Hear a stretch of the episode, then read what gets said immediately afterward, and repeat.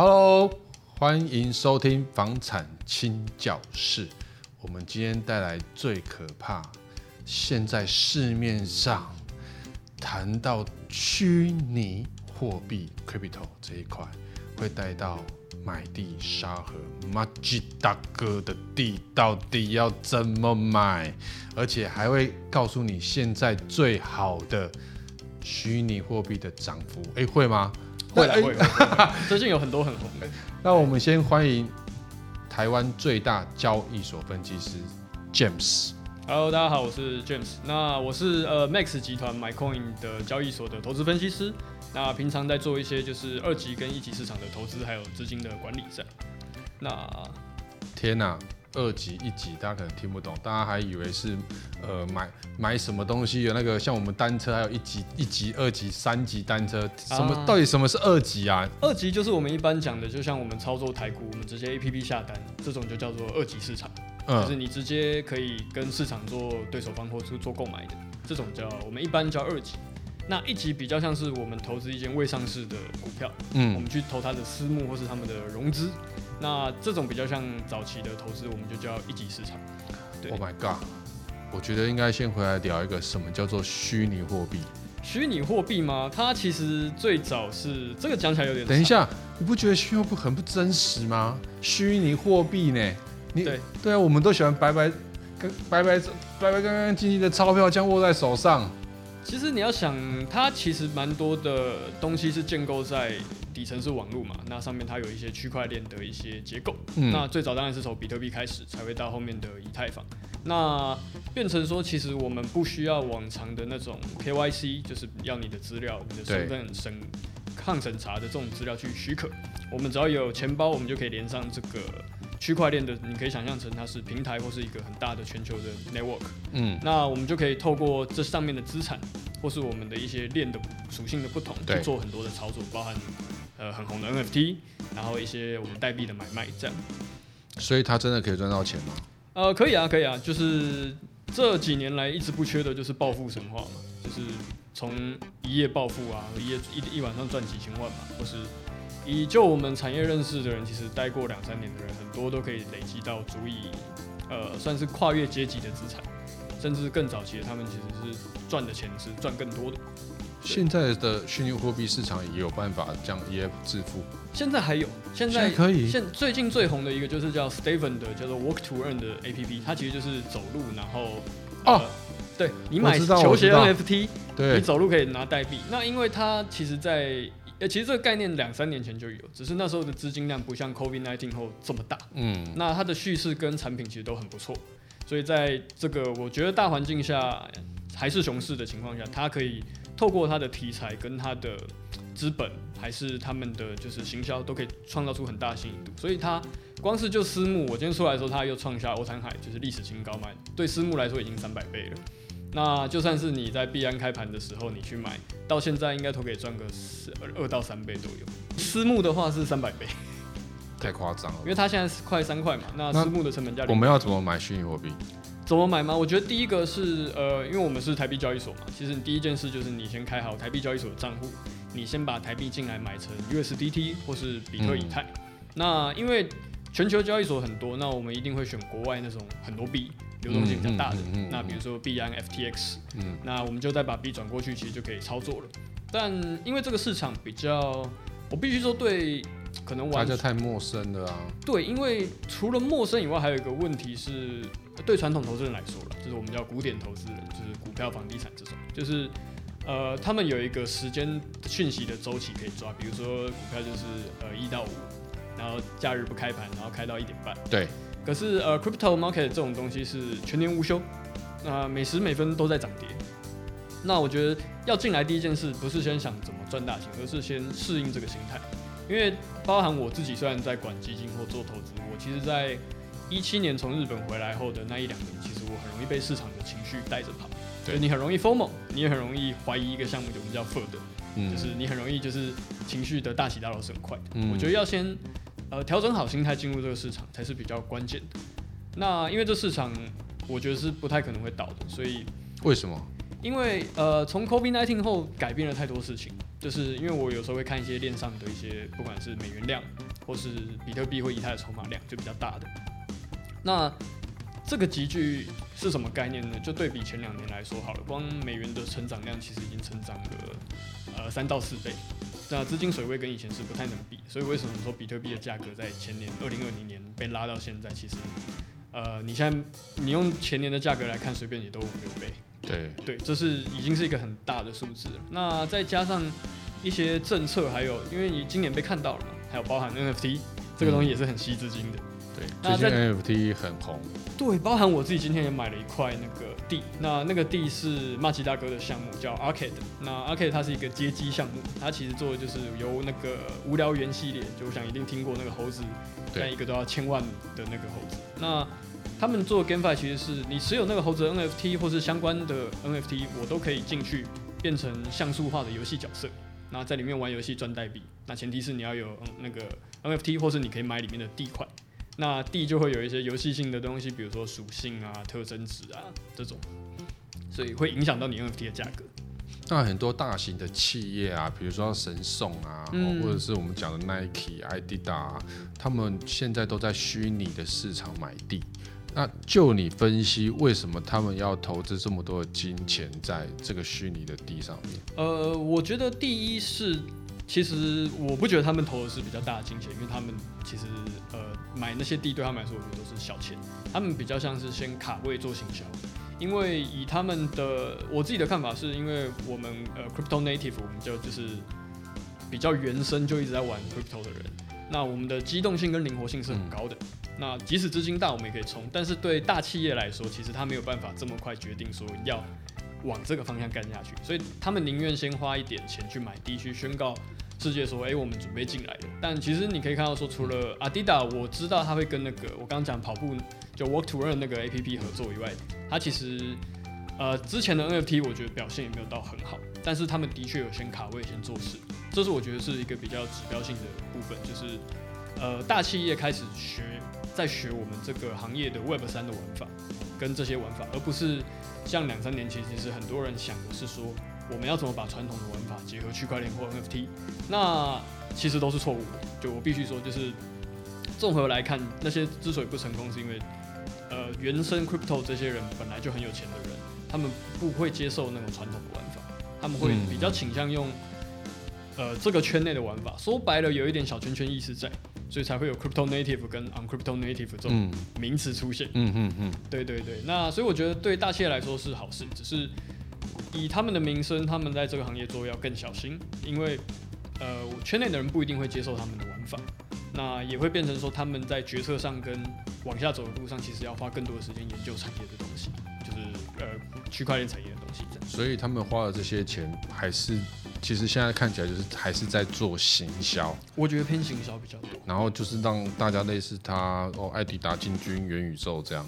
对，因为对他们来说，其实他们大可以。我自己觉得啦，就是以我们做融资或是投资角度，他们大可以找到一个还没成功或是觉得题材新颖的团队，他们直接收购来做，就像 Stephen 那样，就是他们原本也是做那种走路 App 的团队，他们只是被收购后加入了那个呃 Crypto 还有 NFT 的元素才火了，所以他们本身有一定底子。那我觉得大企业会比较适合这样，因为不太适合在。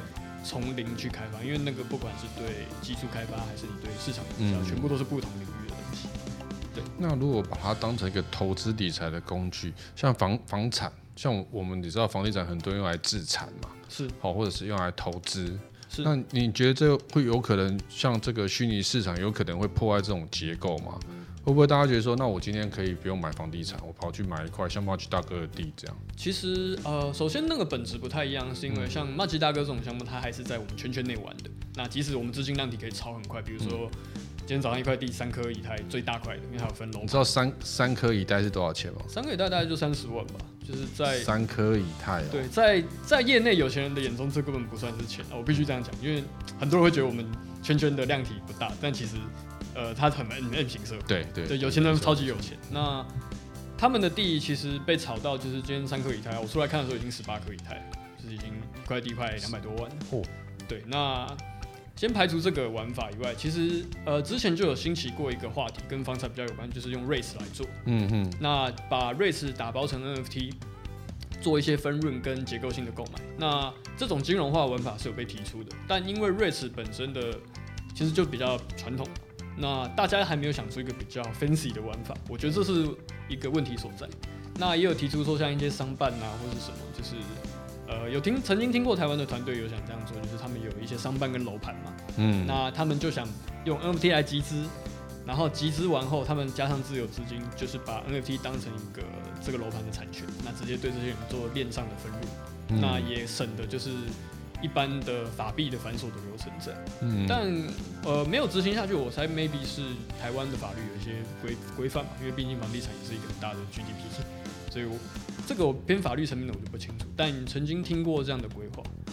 然后我个人认为这个东西要在三五年后才会成，是因为。这一两年因为 NFT 热，所以很多投传统投资人认识这一块后，要花一点时间才会进来。那这个玩法才可能慢慢被普及出去。会不会有像泡沫产生？哦，绝对会有泡沫，绝对会有泡沫。就是以我经历过两三次泡沫大跌，那我必须说，每一轮其实都是乘着不同故事的泡沫在成长。那你现在要升息了嘛？嗯对，升息其实会影响到银行端的债券或是基础利率，那同时也会影响到房地产嘛，因为那个利率问题。啊、所以，呃，我认为升息这个比较宏观经济，但我认为，呃，in my humble opinion，我觉得三到四次升息后，其实这很多资产的泡沫其实就会开始出来，那就差不多要崩了。那一定会有，尤其是行业的泡沫是很大的。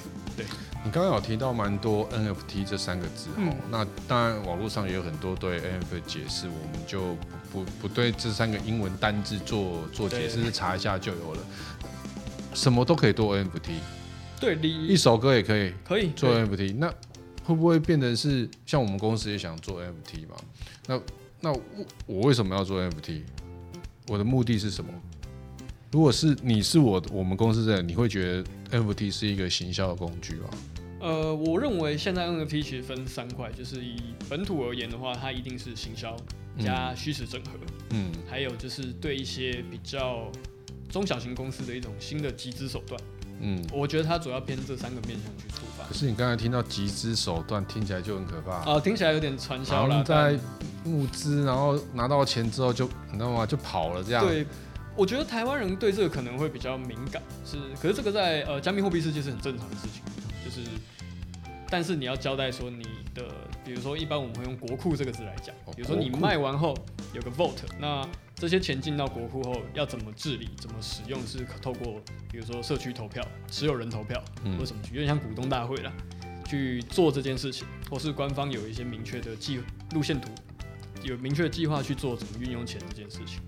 那他们叫赋能嘛？赋能比较像是呃，今天假设卖了一块地，那这个地你到呃，比如说好酒吧，你可以享有一些特权，嗯、这种我们才会叫赋能，或者它可以怎么就虚实整合。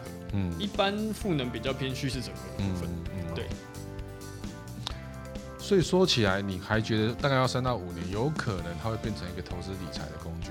呃，我觉得它现在是，也是现在就是了吗？也是，因为 NFT 以我们圈内玩的，还有一种叫蓝筹的。那蓝蓝筹，对对对对对。Blue chip 的这种其实都是讲我们圈内比较知名的项目，像呃 BOYC 就是猴子，嗯、然后 MAYC 变异猴嘛，然后 Doodle，然后 Azuki 这种比较 Azuki，嗯，对，比较这种很知名的蓝筹项目，但它终究是在圈内的，它也没有要就是。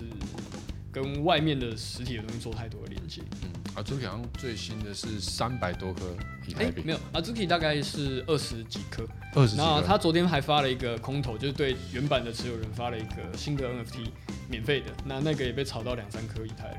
那会不会很多那种诈骗的？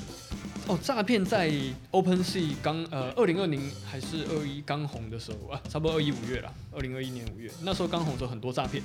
就是透过你钱包被偷啊！对我今天才看到一个新闻，说他钱包被偷，里面的虚拟货币全部被迅速转走。然后今天周杰伦的猴子也被偷了。谁的被偷？周杰伦的。我真的。因为马吉大哥有送周杰伦一支 B A Y C，就价值一百多颗以太那个，那他今天被偷了，因为他对这个可能会谈比较深，谈到合约嘛。那他被偷了，难道要不回来吗？要不回来，这是要不回来。就像你钱转出去给诈骗集团，他就也很难要回来。所以因为这个会聊到我们刚才所讲的一个智能合约里面，嗯、这可能又更深哦。对。那我们回来讲讲说，以投资理财的角度，那你觉得现在可能已经是，那为什么这个圈圈还这么小？小吗？如果你要跟外面的量级比的话，其实嗯，的确算小，因为我不太清楚房地产的 GDP 或是整体的交易量大概多大。嗯。那小的很大一部分是因为其实 crypto 再深一点又分几派啦，就像像我其实是比较不碰 NFT，虽然我去年的 NFT 投报率大概有快三百多趴，嗯，但我自己不是一个会很花时间在操作 NFT 的，因为我觉得那个很难看懂，有些东西是你无法量化的。所以你的。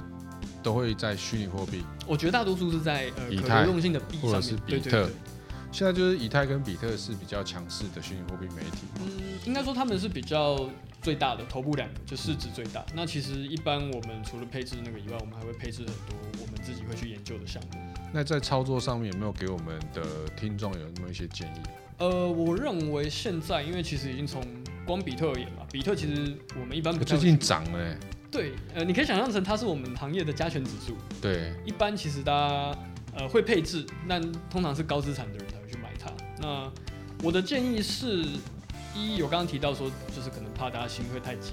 对，所以我建议可以用定投的，先用时间加权平均去摊掉那个成本。不然像像那个买基金那个呃定期定额这样。类似你自己配一个组合，比如说比特、以太加一些新的公链的币，比如说 Solana、Avalanche 这种。那你自己固定的时间转一点钱进去，慢慢买，会比较让自己的心思比较稳定一点。那留一点资金去做一些美元的存吧，因为我们行业有 DeFi 这个东西嘛。对。那 DeFi 其实很多的利率，即使是在现在，还是优于传统行业很多。嗯嗯。就像最近很红的那个 Anchor，就是一条一条链上的美元稳定币，它的年化基本上就是十九点五帕。对，其实其实大家观众朋友不知道听没听得懂哦，其实。它这个年化是非常可怕的报酬，对，哦，非常高报酬。它不是像我们像，虽然有点像定存啊，好，那我们可以用这个概念去想，好，定存可能也没也没有它的年化这么高。刚才讲十九多嘛，对，十九多吧。问题是它稳定吗？呃，他们接下来会。那我们投资人最怕的就是钱投下去，然后说的可能跟当初听的不一样的。啊、呃，很合理，因为。呃，那个要考虑到是它原本 DeFi 的一些底层，那个那个我就不赘述了。它其实是用数学算法去支撑，嗯、所以其实理论上它的风险有几个，一个是智能合约它写不好被害，嗯，另一个是它数学模型撑不住市场的压力而崩溃。那第三个就是项目就不干了嘛，就是可能就跑了。好了，那基本上那个不会，但是他们也知道他们的数学算法其实慢慢撑不住那么大的量级，因为他们的量级已经是几十几百亿美元。对，所以他们会改数学算法，让它变成比较浮动利率，可以这样想，才能支撑。嗯，那我们回来讲一下，刚刚有提到那个无聊猿嘛，哦、嗯，大家应该都听过无聊猿，为什么它可以这么红？哦，它很有趣，因为它其实，呃，我先讲一下他们创办人的故事。他们早期其实是就是他们在二零一七年就赚到很大的钱，就是那波比特币上两万嘛。嗯。那后来他们因为过度杠杆 （over leverage） 爆仓了，所以他们才想说。要来做点事，那刚好他们一个朋友就说要不要来做一个 NFT，、嗯、他们就做了，他们就设计了一套故事，嗯，跟路线图，还有猴子的图。那一开始没卖完哦，嗯，一开始一个是零点零八以太，换算成零点零八哦，换算成当时以太价格一个大概才两百美金，嗯，那过了一个礼拜后，有些 OG 就是圈内的大的 KOL，国外的那种开始在讲说，哎、欸，这蛮有趣的、啊，也不贵啊，就命来我一次命很多，嗯，那时候麻吉一个人就命了几百只吧。哦然后他都会送给朋友嘛，那他后面就，呃，等于说靠这些早期很大赚到钱的 KOL 去推这个项目，然后带起来。那因为那个项目其实给了很多的权利，比如说，一般我们会觉得著作权不能拿嘛，但猴子把著作权放给你，你有这个猴子，哦，著作权，你可以拿这个图去做你想做的著作权或是商业权，它全部给你。你哦，那蛮好的啊。对，然后。也因为他那时候就已经变成圈内指标性项目，所以后面的很多项目，比如说要推的会先给，比如说，哎，我要做一个项目，可是我发给这些无聊猿的持有者，就是免费的白名单，你们可以先来命。嗯、他们想用这个去把声量拉过来，所以也就是说，持有无聊猿那时候的好处就已经很多了。嗯嗯嗯。那再加上社群越来越统一，然后很多资本方，因为我们圈内其实蛮看 VC 的，就是资本方，比如说 S 六 Z 啊、Animoca 这种投资机构。的背书。那他们进来投资项目买走公司后，其实他们整个势力是变得很庞大，俨然是圈内一个你可以想象成黑手党吧。他们这群人就是一个成群结派，然后很有凝聚意识。那包含台湾也有一个叫台湾道的一个组织，里面的创办人其实就是早期有都有猴子或是 Crypto Punk 的人组成的一个 OG 团体这样。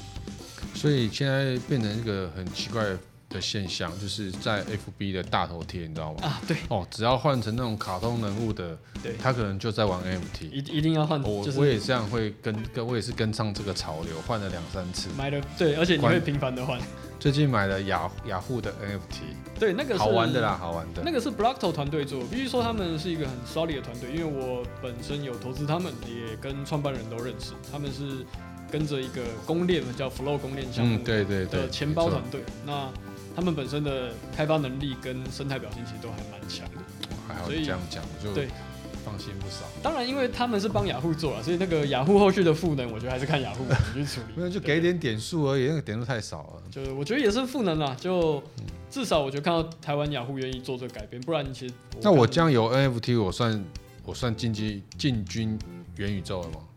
嗯，元宇宙我觉得跟 NFT 还要分开来，就是 NFT 只是元宇宙的一环，因为元宇宙更大。对，元宇宙的概念太大。这三个字在前前一阵子很夯，啊，很夯。但老实说啊，我们业内人也不觉得那个东西是一个能快速真的让它变成现实的东西，就是它只是一个概念去炒作。嗯嗯。那回到 Metaverse 来说的话，的确有很多的，不管是里面的文化，还有硬体或是一些环境的建构，其实现在来看都很困难。但相对来说，NFT 跟他们的附属的代币。就会是比较好去做投资跟配置，至少可以跟得上潮流的东西。所以，如果我们以房产投资来讲，我们可以用房产的投报率来换算成虚拟货币的投报率吗？房产的投报率大概是多少？就是不一定啊，有现在有看那个台南的房子，从十几万现在变快四十万。说因为台积电要对啊，对不对？他可能 才八百万，哎，这样瞬间赚一倍就八百万啊。哦，对啊，这样也才一一年多呢。